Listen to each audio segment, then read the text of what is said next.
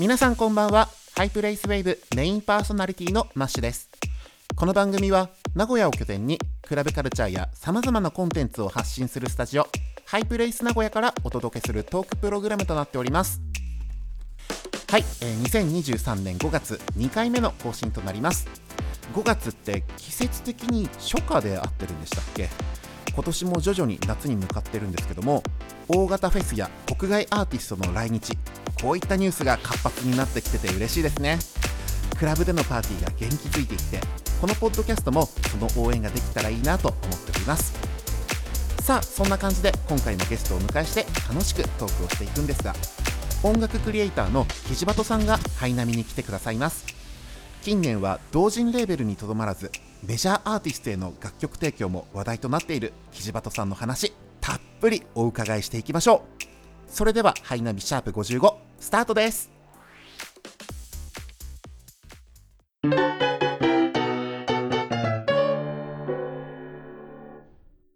はい。では今回で第55回目となるハイプレイスウェーブゲストをご紹介いたします。今回のゲストはこの方です。あ、こんばんは。えっと、作曲家しております。えー、キジバトと申します。よろしくお願いします。はい今回のゲストは音楽クリエイターキジバトさんをお迎えいたしましたよろしくお願いいたしますよろしくお願いします。初めてお聞きのリスナーの方に改めてキジバトさんのプロフィールご紹介させていただきます中学時代にギターを始めバンド活動では作詞作曲を担当大学入学後はクラブミュージックやサンプリングミュージックの面白さに目覚め DJ およびアーティスト活動を開始します。また在学時よりフリーランスとして VTuber 関連楽曲や各種コンテンツのリミックスなどを制作するようになります。邦楽ロックやアニソンの影響を受けたキャッチーさとクラブサンプリング要素との融合を得意とし展開の多い曲や電波ソングと呼ばれる独特な楽曲で多くのファンを獲得する気鋭のコンポーザーさんです。はい。キジバトさんと今回おしゃべりできていやー嬉しいです。ありがとうございます。はい、あの何を隠そう私 あのスタードロップレコードが YouTube で配信していたスタードロップレイディオの烈熱リスナーだったりするんですよ ありがとうございます。あれ何年前でしたっけ？いやー、もう2年前とか、そうですね。でも、いまだになんか M3 とかでうんもなんかいろんなところで、はいスタードロラジオ聞いてましたみたいな。聞いたりするんで、意外とリスナーさんがいるんだなっていう。ですね。そうなんどですよね。コロナが始まって数ヶ月ぐらいの時期だったじゃないですか。2020あー。年とか。そうです、そうです。うんうん。あ、そうだ、そうだ。ですね。コロナが始まったから、うん。なんなんかその時に作曲家の人たちが結構いろいろ YouTube で配信してみたりとかっていうのをやってた流れがあって、うん。じゃあやってみるかと思ってそのアリスメティクスと一緒にじゃあこの流れに乗ってやろうって言って始めたのがきっかけだった。ですよねキジバトさんとトラックメーカーのアリスメティックスさんとのおしゃべりですよねそうですでね。、はいコ。ロナ禍突入してこうみんな手探りの中これってどう思うみたいなおしゃべりをされてて、本当にこう2人の素の姿が僕伺えて大好きなんですよ。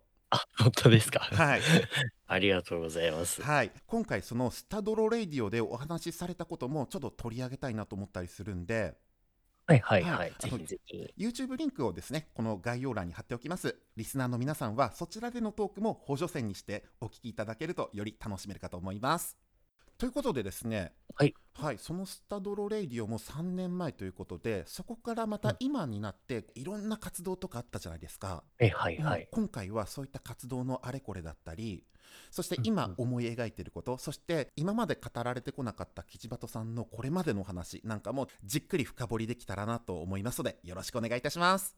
よろしくお願いします。はい。まずはキジバトさんの音楽ルーツをちょっと改めてお伺いしてみたいんですよはいはいはい。はい。プロフィールにあのギターをはじめバンド活動というところなんですけども。はいはいはい。いもともとはどんな音楽を聴いていったんでしょうか？や、なんか、そうですね。僕がほん始めるきっかけは、えっと、中学1年生終わりぐらいにはい、えっと、ギターを初めて触ってみたくなったところがう、んうん。まあ元になってて、はい。僕の父親が明治大学の、えっと、ジャズバンドサークルみたいなところにいて、そこでギターをやってたんですけど、はい。そのビッグバンドっていうですけど、あの、まあ、大人数でジャズをやるみたいなうん。形式のがあって、まあ、それでなんかアメリカにツアーじゃないけど、はい。なんかアメリカにで演奏する機会とかもあったようなはい。ぐらいなんか結構入れ込んでやってたみたいでなかなかいいギターが家にあったんですけど、はい。まあ、それをちょっと触っていやちょっと練習してみようかなみたいな。うん。でそこでやっぱり練習しようと思ったのがなんか父親がよく聞いてた全然ジャズと関係ないサザンオールスターズなんですけど。って感じでギターを始めはい。その後はえっ、と一人でギターを弾くってなった時に、はい。なんか親がこれをやったらいいよっていう本を買ってきてくれて、はい。まあ、それが弾き語りの本でうんうん。ずっとだからゆずとかの弾き語りを 最初はやってました。いいですね。ご両親おしゃれですね。そうなんですよね、うん。なんかそれで音楽聴くようになって、うん。でもなんかちょっとバンドもやってみたいなってなったのが、まあ多分もう僕の世代だとみんなやっ通ってるあの軽音だと思うんですけど、はいはいはいはい。はい。軽音を見て、で、えーバンド曲も興味が出てきて、うん。まあ、そこでバンプ・オブ・チキンとかラッド・ウィンプスとかはい。っていうところを聞くようになってうん。っていう感じでもうあとはもう大学時代に入る入らないぐらいのところまではもうずっとバンド大好き人間としてうん。やってたって感じですね。なるほどですね。ご自身でバンド活動としてライブに参加したりとか足を運んでたってことはあるんですか？あ、そうですね。それで、えっと、多分中学の頃はあんまりちゃんとバンドメンバーを集められなくって、はい。それで高校に入ってからは、というか高校はもう絶対に軽音部があるところに行こうと思ったんで、いやもうめちゃめちゃ軽音の、アニメ軽音の影響を受けてるんですけど、はい。それで、えっと、まあ、軽音部に入ってからは、コピーバンドをやるようになって、で、学校での軽音部のちょっと扱いが結構不遇なのもあって、あらら。なんかその、えっ、と、あと、高校時代から結構ライブハウスに、えっ、と、うん。今はちょっとないんですけど、あの、北浦和っていうところにある、あの、キャラっていうライブハウスがあって、はい。で、そこでコピーバンドですけど、うん。えっ、と、割とそこに集まる地元の高校生たちのライブみたいな、コピーバンドライブみたいなのがあって、そこに、えっ、と、ギターボーカルとしてよく出てましたね。うんうん感じなんですよね。ライブに行ったりとかも同時期はまああったっちゃあったんですけどやっぱりちょっとお金がないので 本当に年に1回ぐらいうん行けたら嬉しいなぐらいの感じでやってましたね。なるほどなんでしょう？今僕が弾き触れている木端さんの楽曲からちょっと想像つかないゴリゴリロック少年なエピソードなんで。ちょそうなんですよね。っとこれ意外ですね。そうですね。じゃあそこから大学に入学して DTM サークルに入るのがきっかけなんですかね？クラブミュージックやサンプリングミュージック。いやそうなんですよ。うん。そこに入るまではもう全然聞いてこなかったというか、はいもうそれこそ痛いんですけど、まあでもそういう子多いと思うんですけど、うん。なんかもうロックこそがなんかちょっとなんかちゃんとした音楽で、なんかクラブミュージックとかはなんか、そうなんなんだろうサンプルを貼り付けてるだけうんで、あんまりちゃんとした音楽って言えないんじゃないかみたいなのをなんとなく抱いてたような、なんかむしろアンチ側みたいな 感じだったんですけど、はいそうなんですよね。大学のサークルに入ってからは、はい。まあなんかバンド曲をサークル内で作る人と、うんうん。えっ、と、クラブミュージックを作る人とう、んで結構最初はきっぱり分かれてたんですけど、うんはい。だんだんどっちも作る人がいたりとかしてで、なるほど。そう、はい。で、バンド曲も作るけど、クラブミュージックも作るよね、みたいな人が増えていく中で、うん。でやっぱり友達と話してる中で、このクラブミュージック気になってきたりして、それでうん聴くようになって、はいだんだん、えっ、と、作るようにもなっていってっていう感じでしたうね。んいやでも本当面白いですよね大学に行くことでいろんな方と出会うわけじゃないですかはいはいはい。今まで自分が出会ってこなかった人と遭遇した時のこの衝撃とかはいはいはい。うんうん一番思い出深いエピソードとかあったりします？そうですね。でもやっぱり初めてクラブに行ったのがうん。大学になってからで、はい。えっと、一番最初に行ったのが、はい。ハードコア楽しはいいのツ楽しいツアーに、えっと、一番最初に行ったんですよ、多分。で、あんまり、まちょっと、えっと、僕のそのクラブミュージックの入りが、はい。トパゾライトさんとか、はい。えっと、カメリアさんとかあなるほどなるほど。の楽曲があって、それでクラブにもちょっと足を運んでみたいなっていう風に、ちょっと一回聞いてみたいなと思って、うん。それで友達がみんなで楽しいツアー行こうよみたいな感じになったんで、行った時の、はい。えーっと、渋谷のウームだったかなと思うんですけど、あウームだったんですね。そうなんですよ。で、でかっっていう。で、なんか、バンドと違って、その、メインフロアと、あと、サブフロアっていうのかな？その、同時に DJ が違う場所でやってるっていうのが、そのフェスとかじゃないのに、うん。なんかすごいなって思ったりとか、うんまあ、あとはもう低音のうん。おでかさ にびっくりしたり、はい。いや、し結構衝撃的でしたね。まずバンドのライブとかだと、はい。ラウンジっていう概念がないじゃないですか。あ、そう、ラウンジ、うんそうですね。はいはい。ですよね。確かにそういったものとの出会いは新鮮かも。そうですね。うんで、全然違うなと思いましたねい。やでも初めてのクラブが生むってマジ間違いないですね。確かに、やっぱりそのクラブすごいっていう感じがうん。一気に伝わってきたなっていう ありましたね。これって何年ぐらいの出来事ですかね？えっと、多分、えっと、サークルに入った年が2017年だったんうんで、多分2017年じゃないかなとうん思います。うんえでもなんか意外でした。ハードコア楽しいが入り口だっていうのも。そうなんですよね。う 意外ですよね。うん、めっちゃ意外。でもやっぱり、いそうですね。やっぱでもカメリアさんとかは本当に近くって、うんその、まあ、そうですね。カメリアさんって結構いろんなジャンル作るじゃないですか。うんうんうん。だから僕もクラブミュージックのジャンルを知って、ちょっと興味持ったなってなったら、ちょっと作ってみてっうん。ていうのをしつつ、その総合線みたいな電波曲を作ったりしつつみたいなえ感じでやってるんで、ー、うん。いや、もう憧れの人ですね。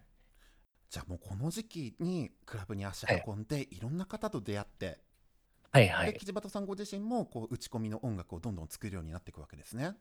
そうですうね。ん、この同人レーベルスタードロップレコードの立ち上げも同じぐらいの時期でしょうか？そうですね。ちょっとずれるかもしれないんですけど、あはいうんうんそのちょっと後ぐらいに、うんなんか、えっ、と、サークルが、えっ、と、M3 っていう、その音楽の同人即売会に出展するっていうので、えっ、と、はい。曲を作って、卓録同好会って言うんですけど、サークルの卓録同好会コンピレーションに曲を収録してもらって、それを売りに行くっていうのをう、ん。毎年2回 M3 の開催と同時期にやってたんですけど、うん。まあそれで M3 の存在を知って、はい。いや自分もちょっと CD 売ってみたいなってなった時に、はいちょっと一人でじゃあ心細いなと思って それでアリスメティックスをはい誘ってはいサードロップレコーズとして活動を開始したっていう感じですうね。んアリスメティックスさんと出会ったのもツイッターとか SNS がきっかけになるんですかね？いやアリスメティックスは、えっとサークルが同じだったんですよね。あマジっすか？そうなんですよ。そうだから僕が結構その音楽のそうクラブミュージックの入りになったそのトパズライトさんとかカメリアさんとかをはいなんか教えてもらったのもアリスメティックスうんだし、そうですね結構なんだかんだでだからずっと 付き合いのあるって感じですね。はい。そんなアリスメティックスさんから実はメッセージいただいております。本当ですか？そうなんですよ。はいはい。ちょっと読み上げさせていただきますね。はい。はい、えー、キジバトさんと仲良くなったきっかけは大学の作曲サークルで一緒に酒を飲んでたら仲良くなりましたとのことです。はい、そうかもしれません。それぞれキジバトさんのすごいところと直してほしいところをちょっとお聞きしたところあこんな答えが返ってきました、はい。生楽器を生かしてクラブでも映えるような曲を作っててすごいなと思いますけども、えー酒を飲んだ時の行き過ぎには気をつけましょうとのことです そうですね。まうんあちょっと、お酒にね、と疲れてると飲まれちゃう時があるんで。そんなにまずいことしてないと思うんですけど。あやらかしたことはないかもみたいな。いやー、まあ、ちょっと、そうですね。まあ、声がでかくなるとかはあると思うんで。そうですね。キジバトさんにとってアリスメティックさんのえ第一印象はどんな感じでしたか、いやー、無口なひ人だなと思っえて、全然喋らない感じ。でも割と、とっつきやすくはなかった気がするんですけど、ただ、はい。やっぱりお酒が入るとうん。喋ってくれるんで、あなるほどね。そうですね。うんで、やっぱり、その、活動に対するモチベーションがサーズサークルの中でも結構近かったなっていうのもあって、それで、えっと、サークル一緒に組もうみたいなうんうん。誘いをしたっていう覚えがありますね。うんですね。あの2人ともこう生い立ちとか通ってきたカルチャーがそれぞれ異なるけども何かしらのこうシンパシーを感じてるって僕はちょっと捉えてるんですよ。ああ、はいはいうんうんはい。それがあのスタドロレディオとかでもちょっと伺えるところがあってうんうんうんうんなんか2人の掛け合い聞いてると本当面白いなと思うんですよね。あ、本当ですか。うん ありがたいですね。はい。ではこの流れでですねはいはい。はい、今回お便りを募集したところたくさんの方からリスナーからのメッセージいただいておりますのでご紹介させていただきますありがとうございます。はい、えーウェイブネームグリーンピースさんからいただきました制作に行き詰まった時のストレス発散方法はありますか？いつも素敵な楽曲に元気をもらっていますありがとうございますなるほど。はい、ストレス発散方法ですか？うん、いやー、まあ、それはもうさっきも言った、あーですけど、あの、あれですよね。お酒。あ 普段からお酒飲むの好きなんですねいやー、そうなんですよね。うんちょっと、ただ、やっぱり、二日酔いとかに響いたりもするんで、なかなか、その、おいそれと使えるものではない。うんうんで、まあ、あとは、あれですね、あの、泣けるアニメを見るっていうのがあって、なんか、うんはい。その、この、このアニメは泣けるだろうみたいなところを、はい。まあ、何個か覚えておいて、はい。そのアニメの、なんか泣けるシーンを見に行って、うん。あの、泣いて、もう、こう、あの、体の物理的にストレスを発散するっていう。ちょっとその力技のストレス発散はうん。一応手札として持ってますね。最近涙したアニメだとどんなのがあります？最近ですか？いや、そうですね。ちょっと最近ではないんですけど、まあなんか手札としてよく使ってるのが、うん。その、軽音2期の20話、とか。あとは、えーっと、もうちょっと最近のアニメだと、あの、馬娘の2期の、うん。なんか、1話で僕泣いちゃうんですよ。1話なんだっていう、ちょっと友達に言われたんですけど、まあうん。1話でちょっと泣いちゃうっていうのがあるんで、そういうのを見て、あ、ちょっと泣こうみたいな感じの時がありますね。うん。じゃあちょっとグリーンピースさんもぜひ「えーウマ娘」と「軽音」ぜひ1話から追ってみていただけるとね。高まるやつですね。そうかもしれないですね。はい。そうですね。ありがとうございます。はい、えー続いてのお便り。ウェーブネームマヤアルカスさんからいただきましたここ最近怒涛の勢いでアニソンの作曲をされていますがお体大丈夫でしょうか？アニソンお兄さんこれからも頑張ってください。とのことです。アニソンお兄さんかどうかわかんないですけど、そうですね。うん。いや、まあでも、なかなか、やっぱり事務所に入ってから、はい。えっと、アニソンを書かせていただくようになったんですけど、はい。やっぱり事務所のお仕事に関しては、マネージャーさんが、えっと、事務所のマネージャーさんがはい。うまく進行してくれるので、うん。そうです。そんなに無理せずっていう感じではありつつ、はい。まあ、たまにあれですね。ただやっぱりコンペをいっぱいやってるような生活になってきたんで、なるほど。はいはい。そうなんですよ。コンペに間に合わせるためうにん。多少無理するっていうタイミングがありつつなんですけど、いやー、ちょっと直したいんですけどね。うんもっと余裕を持って曲を作りたいなと思いつつ、結構ギリギリになることも多いんで、うなんかなか。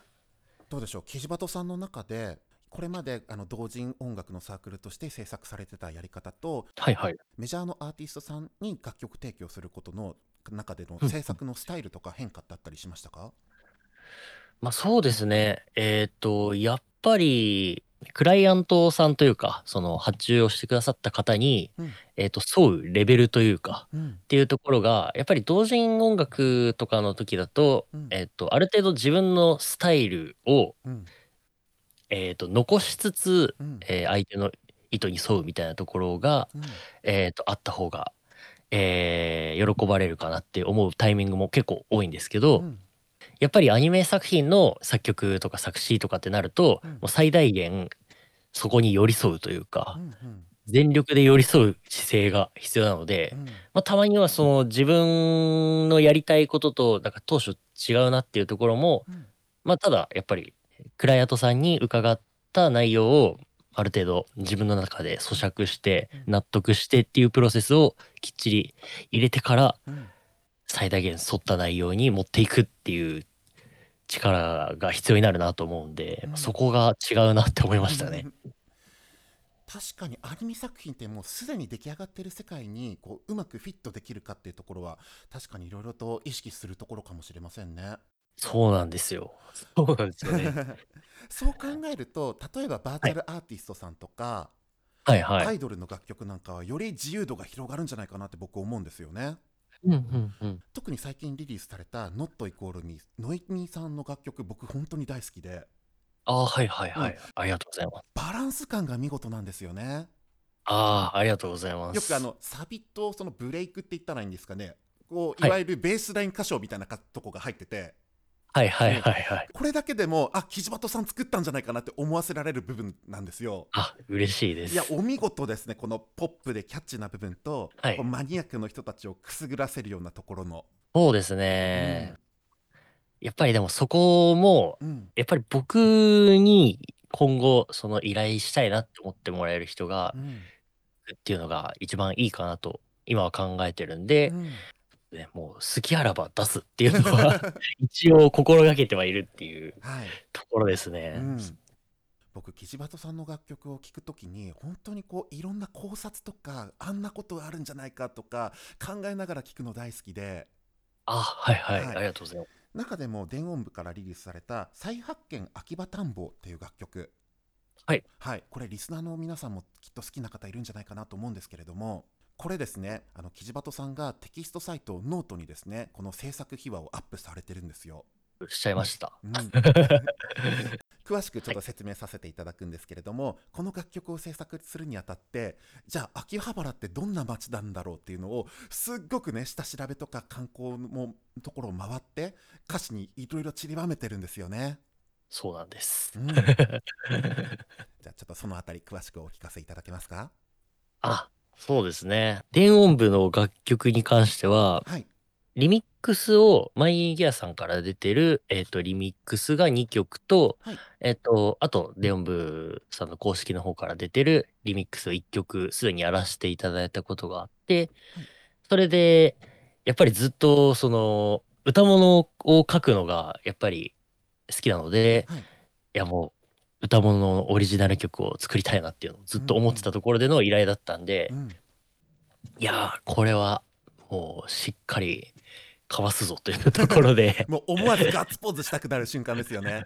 いやそうですね、うんすごい嬉しかったんで、はい。いやもうしっかりやるぞって時に、まあ、コンセプトを考えるにあたって、うん。レオン部のキャラクターの、その、僕が担当する楽曲が秋葉エリアの楽曲っていうところだったんですけど、はいまあ、そこは、えっと、まず最初は決まってなくって、はい。えっと、一回デモを出してから、うん。えっと、聞いていただいて、うんだどなたが歌うかっていうところを決めるっていうスタイルだったんですよ。はい。まあ、正直、前回のクテオン部さんの公式の方でやったリミックスが、えっ、と、秋葉エリアのリミックスだったんで、はいいや、ぜひ秋葉エリアをやりたいなっていうところで、秋葉狙いで もう曲を作ってしまおうというところで、やっぱり僕の同人というか、周りの、えっ、と、有名なスタイルっていうと、電波ソングなんで、まあ、はい電波ソングっぽい方向で作ろうと思ってはい。作っていったっていう感じですねう。ん。それで、えっと、見事思惑通り、うん。秋葉エリアの 楽曲に決まったっていうのを受けて、はいじゃあ歌詞どうしようってなった時に、はい。ちょうどそうですね、なんか僕が、なんかコロナ禍になってから今 YouTube をいろいろ見漁るようになって、はい。それで、鉄道の YouTube とかも見るようになって、今まで全然鉄道にそんな興味なかったのうんに、うん。急に興味を持つようになって、秋葉原はもともと鉄道のめちゃくちゃ主要駅だったみたいなところをうん、そういえば見たなと思ったんで、うん。まあ、そこを中心に広げていけたら面白いかなと思って、秋葉原の歴史探訪という体で、歌詞の資料をめちゃめちゃ調べましたっていう感じで、いや、そういう流れで作った楽曲なんですよね。うん遡ると秋葉原って街は本当にこう歴史が続いてるんですよね。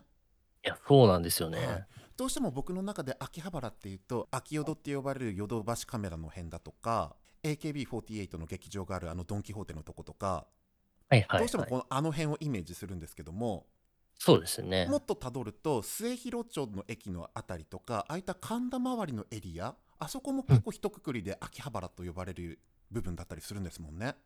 そうですね。うんなかなか、そうだから、秋葉原っていう、そう、地名が実際はほとんど秋葉原って呼ばれているエリアの、えっ、と、うちの本当に少ししかなくって、うんなんか秋葉原って呼ぶようになったのはなんでなんだろうとか、うん。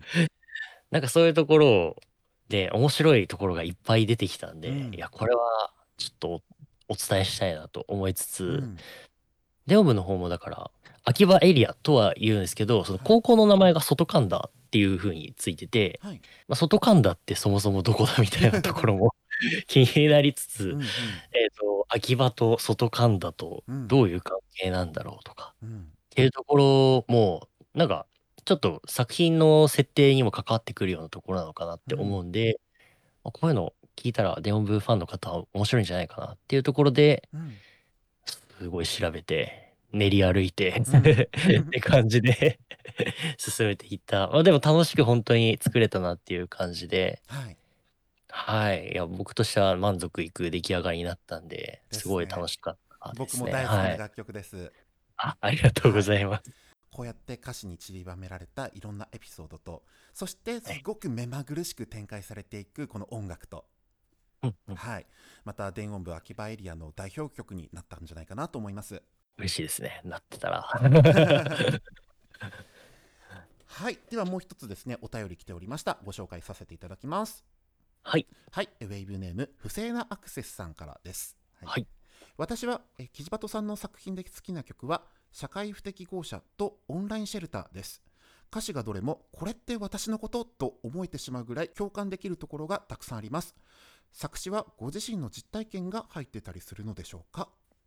というメッセージなんですけれどもなるほど、なるほど。はいそうですね。例えば「引きこもり」とか「コミュ障」とかなんかそういった歌詞の作品結構多く伺える気がして。ああ、なるほど、なるほど。い。そうですよね。確かに、インターネットにどれぐらい張り付いてたかっていう話をうんうんうん。多分してないんで、はい。あれなんですけど、いはい。や僕、中学校ぐらいから、はい。あ、中学校か小学校か忘れたんですけど、はい。ニコニコ動画めちゃくちゃ見てた時期がああって、はいというか、まあ割とずっと見てるんですけど、うんで、えっと、多分音楽の人が見てるニコニコ動画のコンテンツって、その、ボカロ曲とかだと思うんですけど、はいあの、僕ずっと本当にオトマットばっかり見てて、い あ、オトマットなんだ。や、そうなんですよね。はい。でオトマットをずっと見てて、はい。で、えっと、まあ、そこでボカロ曲をはいオトマットで知ったりとか っていうところで、それでちょっとボカロも聞いていたいはしたんですけど、はいどちらかというと、はい。そんな感じで、なんかネットにはずっと、小学校2年生、3年生ぐらいうん。からうん。一人でパソコン触って遊んでましたね。あとは、えっと、唯一その音楽面で、まあ、ニコニコ動画と幸せがあったなってものは、うん。あの、ギターの弾いてみた動画とかですかね。うんうんで、そういうところで、えっ、と、アニソンのタブ譜っていうんですけど、あの、ギターの楽譜をなんか耳コピーしたのを上げてる投稿者さんが結構いて、うん。で、それをダウンロードして、印刷して、うん。で、それを見ながら、えーアニソンの曲をギターで練習してみたいな、っうん。ていうのをよくやっていたんで、うん。まあ、そういうところでも、まあ、割と親しみが あったんで、割と。はい。そうですね。で、やっぱりインドアかアウトドアかって言われるとぜ全然インドアなんで、うん。で、今も結局自宅に制作環境を構えて、うん。で、デスクトップにこの間変えたんですけど、うん。デスクトップ PC で作曲してるんで、うん。ほとんど家から出ないっ ていうのもあるんで そういう曲が増えちゃうのかもしれないですね。あじゃあもともとオタク気質な部分があったんですね。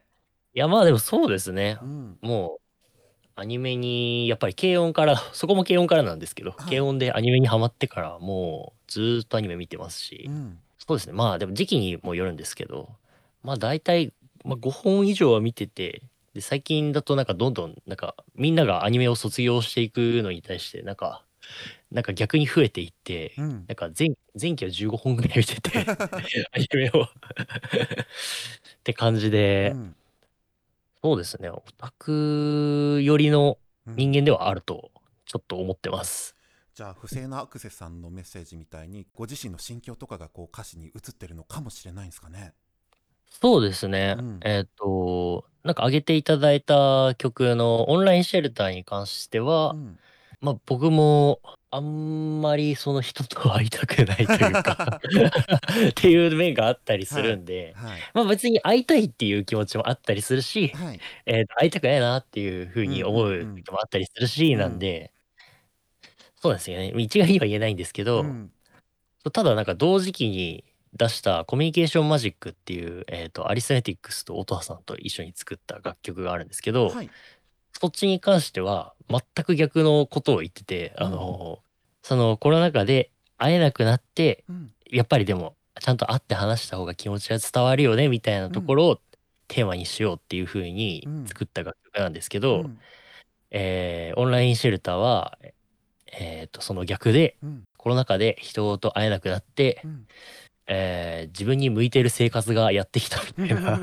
あんまりちょっと不謹慎なかもしれないですけど、うそうなんですよね。えっ、とって感じでうん。作らせていただいたりとか、うん。社会不適合者のところは確かにこれ本当に僕なんですけどあの課題の提出とか本当に 学校向いてないみたいなうん。人間なんで、うん。課題の提出もできないし大学は通えないしみたいなっていうところがあったりするんで、うんそこをまあちょっと引き伸ばしてたり足したりして、うん。っていう感じで広げて作った感じがありますね。そんな人間味がうかがえる楽曲ですよね。そうかもしれないですね。ちなみに、えー、音羽さんとキジバトさんのコラボリリースされた最新作「カンバセーションロジック」なんかもねそんな歌詞でなってまして。あそうですね、うん。カンバセーションロジックはその続きでうん。まあなんかあまあもちろんあった方がいいっていうところがあったので前作のその内容を受けつつ、うん。ただちょっと実際あったらうん。ちょっとコミュ障すぎるみたいな、うん でしんどいみたいなうん。歌詞になってるんで、うんまあ、そういうとこ要素としてはやっぱりあったりしますね。いや本当にねキジバトさんの楽曲本当歌詞からすごく楽しめる要素たくさんなんでリスナーの皆さんもぜひチェックしていただけたらと思いますさあそんなキジバトさんなんですけれども続いてのコーナーはもっともっとキジバトさんのキャラクターの部分そしてこれからのお話どんどんねあの掘り下ぐっていきたいと思いますのでよろしくお願いいたします、よろしくお願いします。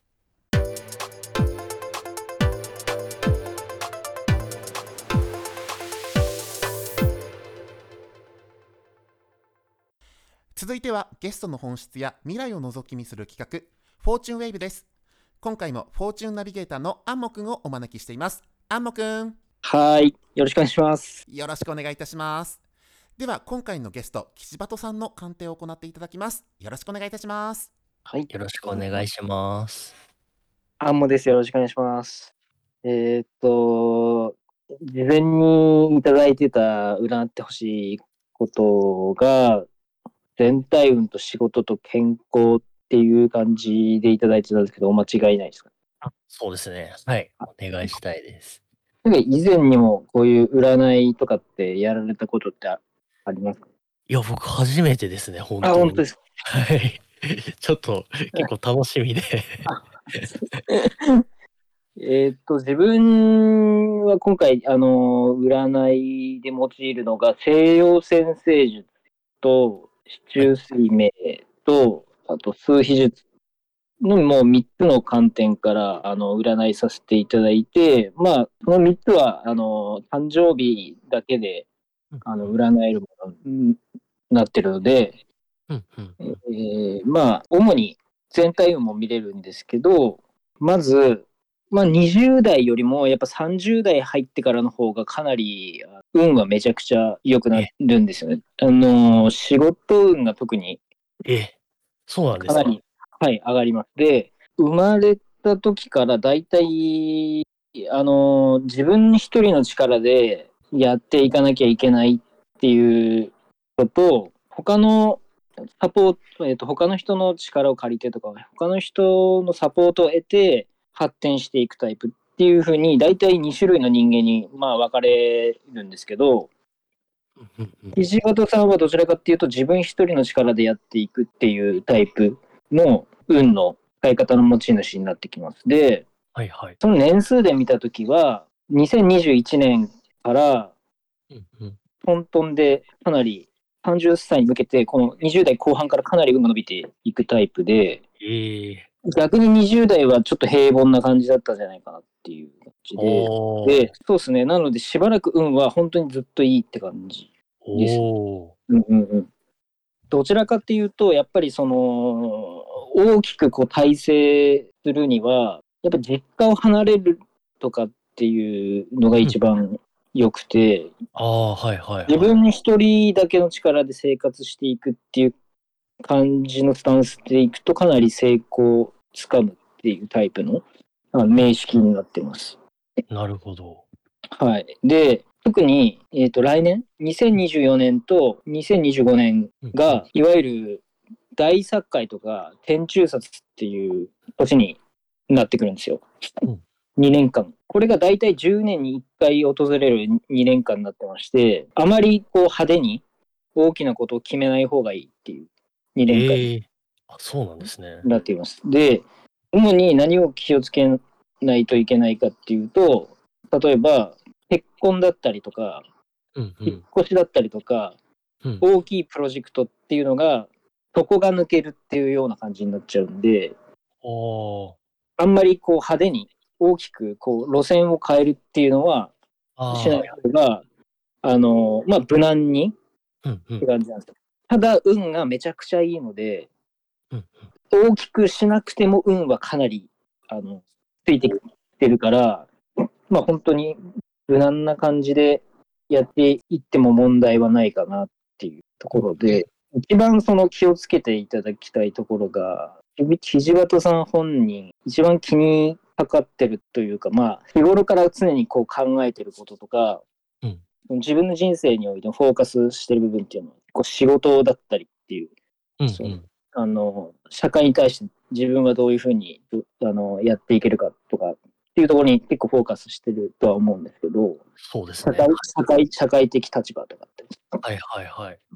そこにフォーカスする方っていうのは心理的に見ると結構、やっぱりどうしてもプライドの高さとか、はいはい。そういうのが、ちょっと、えっ、と、まあ、エゴイスト的な面とか、うんうん。そういうものになってくるんですよね。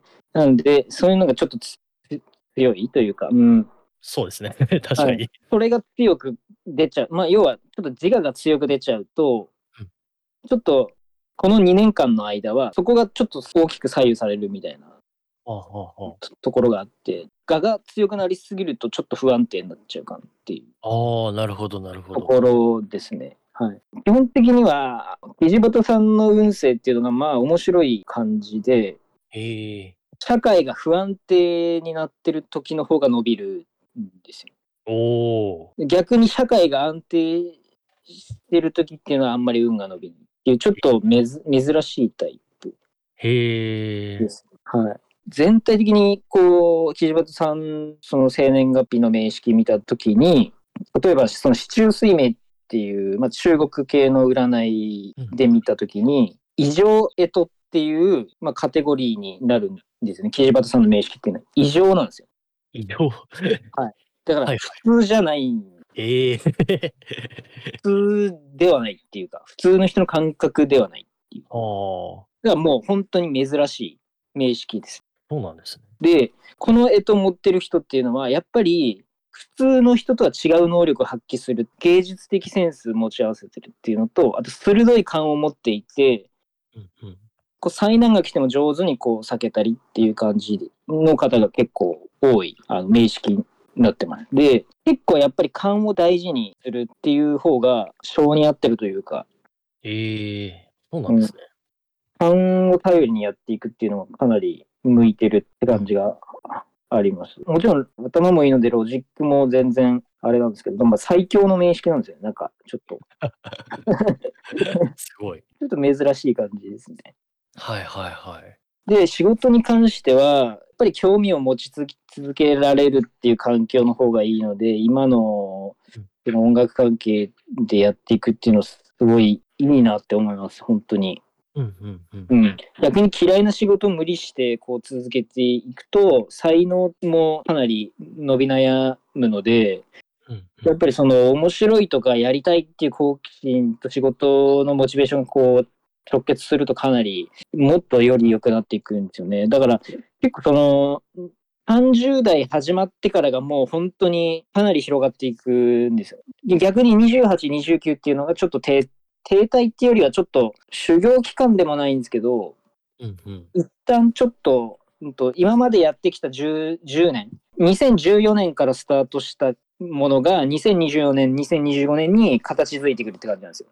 うんうんうん。だから10年前にやり始めたことっていうのが、その来年再来年で結果が出るっていう感じうんうんうん。なんですよね。だからその結果を楽しむっていうか、はい今はい。までやってきた10年で、あ自分こういう感じでやってきたんだなっていうのを、えっ、と、まあ来年再来年で、まあ、こういう感じでやってきたんだっていう。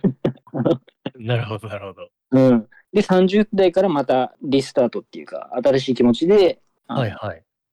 また違う形でこう発展していくっていうような、うんまあ、運の流れなるほど。になってますね。うん。いや、もう今、うんあの、ずはいずいぶん、ずいぶん、その、運がいいなって思ってるんで、はいはい これからまだ伸びるんだって思うと、ちょっと嬉しいですね。はい。なるほど。逆に、20代の方が地味だったんじゃないかっていうぐらい30代の方が結構運が開けていく感じですね。おー、すごい。うん。例えばこの2年間っていうのがイメージ的には、うん。わあの、漫画のうん。ワンピースのうんうん。あの、なんか2年間修行するじゃないですか、ああ、はいはいはい。やつら。うんうん。あれみたいな感じですね。なるほど。あれを経て、はい。修行後に、ね、新世界行くみたいなはいはい。イメージです。なるほど。なので、その、まあ、修行期間っていう感じではないんですけど、その2年間の間は、まあ、ちょっとおとなしめに動く動くっていう。うんうん。逆に10年、今まで10年やってきた自分の活動っていうのを、まあ、噛み締めるっていう年。にした方が、まあいいですね。うんうん。でもかなり勢いがあるんで、まあそこら辺ちょっと、うーんと、まあちょっと中庸的な目線で仕事したらいいかなっていううんうんうん。なる感ほどじですかね。うん。で、健康に関しては、生まれた時間いただいてないので、うんうん。あんまりここが、ここ気をつけた方がいいっていうのを、あの、ちょっとざっくりとしか言えないんですけど、ああ、はいはい。可能性としては心因性の問題うんうん。ですね。やっぱストレスとか。あで、あストレスを溜め込むと、骨だったり皮膚だったりっていうところに症状が出始めるようなへ感じですね。え、なるほど。人によっては幼少期は結構病気がちな人とかもいる名式になってくるんで、いわゆるその、なんていうんですかね、親とのその関係、独り立ちすることができると、その、い大人になるにつれて健康体になっていくっていうちょっと珍しい感じのへえ、感じですね。まあでも結構ストレス社会ではあるので、そのストレスを抜くっていう感じですかね。だからで結構この名式の方はストレス結構溜め込んじゃうんで、はいはい。まあ本当になんか夜遊び好きだったりとか、アルコール好きだったりっていう人も結構多いんですあ、アルコール好きですね。よ。アルコールによく助けを求めてますね。確かそうに。ちょっとジャンキー癖があるっていう感じの、はいはい。あの、名式ではありますね。そうなんですね。うんはい。うん。あと、仕事していく上で、うん。まあ、要は人間関係とか人付き合いの面では、例えば自分がこうやりたいなとか、自分のその押し通したいなとか、自分の意図だったり、その自分の計算っていうのは、結構割と丁寧にやっぱ説明うん。する必要があるんですよね。で、中身が結構頭良すぎて、そのレベルに合った人と仕事とかするときに、もし相手が全然理解できないような人だったら、それだけでもストレス溜まっちゃうと思うんで、まあ、なるほど。うん、なんで、ちょっと、割とこの丁寧に説明するっていうのも割とうんうん。重要かなっていうポイントであります。あとは、あとは先ほども言ったんですけど、やっぱ自分は結構勘で判断してるっていう部分も多分、うん。あの、無意識的に多いとは思うんで、うんうんそれを自覚して結構周りの人にもそういう考えも一応自分の中では勘でやってるとこもあるよっていうのも、まあ割とこう、折り合いつけてやっていくといいんじゃないか。ああ、なるほど。じゃないと、ここがうまくこう噛み合わないと、あ、この人プライド高いなとか思われちゃう可能性もああ、はいはいはい。はい。確かに。はい プライド高いなと思われてるだろうなと思ってますね。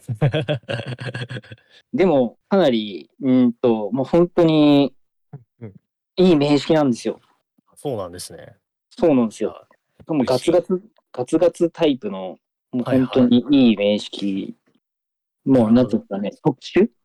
特別な感じ。個性的な感じ。おおー。いや、しありがとうございました。ありがとうございます。すごい、初めて占ってもらったんで、あの人に。ああ、そうだったんですね。いやー、すごい。いろいろ教えてよかったです。ありがとうございます。ありがとうございます。ありがとうございますアンモくんの占い。は今回のようにリモート通話でも鑑定することができます詳細につきましてはアンモくんの SNS アカウントをチェックしてみてください。ではアンモくん今回もありがとうございましたありがとうございました。ありがとうございました。はい、えー、キジバトさん占い初めてということでしたがいかがでしたでしょうか？いやー、なんか、面白かったですね。いや、もう本当に、うん。今めちゃくちゃ、なんか、運、運よくいろんな仕事させていただいてるなって思ってたんですけど、うん。まだちょっと、まだよ運が良くなるじ余地があるって思うと、うん。ちょっと、さらに頑張れますね。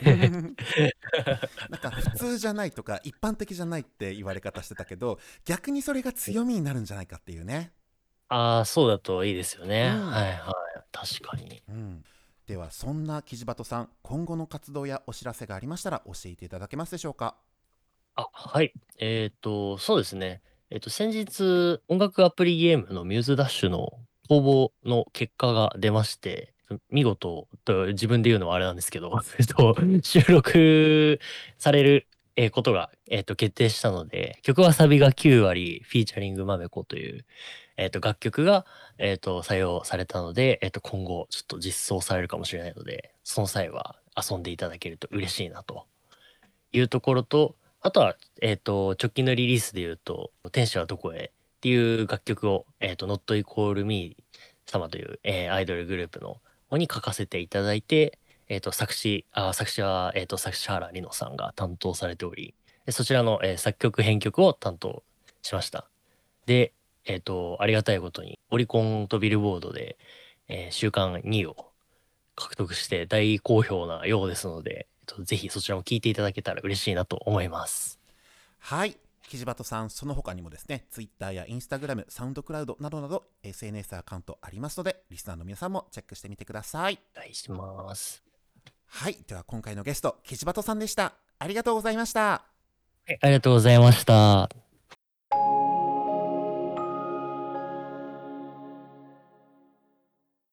ハイプレイスウェーブエンディングの時間ですキジバトさんとのおしゃべり楽しすぎて今もこうして余韻に浸っているところです。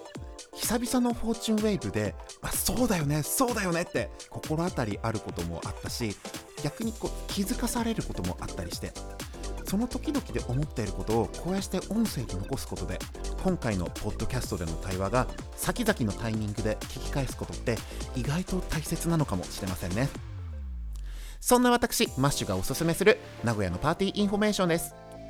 5月27日土曜日栄丸美観光ビル1.5階の陶芸にてバンド好きによるバンド楽曲オンリーイベントバンドが好きなんよが開催されます。出演 DJ 陣が自分の好きなバンドの曲オンリーでプレイするというスタイルでお届けするイベントとなっております。詳しくは「ハッシュタグバンスキ」でチェックしてみてください。番組ではリスナーの皆様からの感想をお待ちしております。ハッシュタグハイナミひらがなでハイナミでどんどんつぶやいてください。そしてパーソナリティやゲストへの質問相談リクエストなどなどメッセージ募集中です。専用の Google フォームと Twitter アカウントがあります。皆さんの声をお聞かせください。そしてこのポッドキャストは Spotify をはじめ Apple Podcast や Amazon Music Google Podcast といった音声プラットフォーム各種で聞くことが可能です。評価の星印フォローボタンをタップして次回以降の更新も楽しみにしていてください。では今回も最後まで聞いていただいてありがとうございます。次は2週間後の5月31日シャープ56でお会いいたしましょう。バイバイ。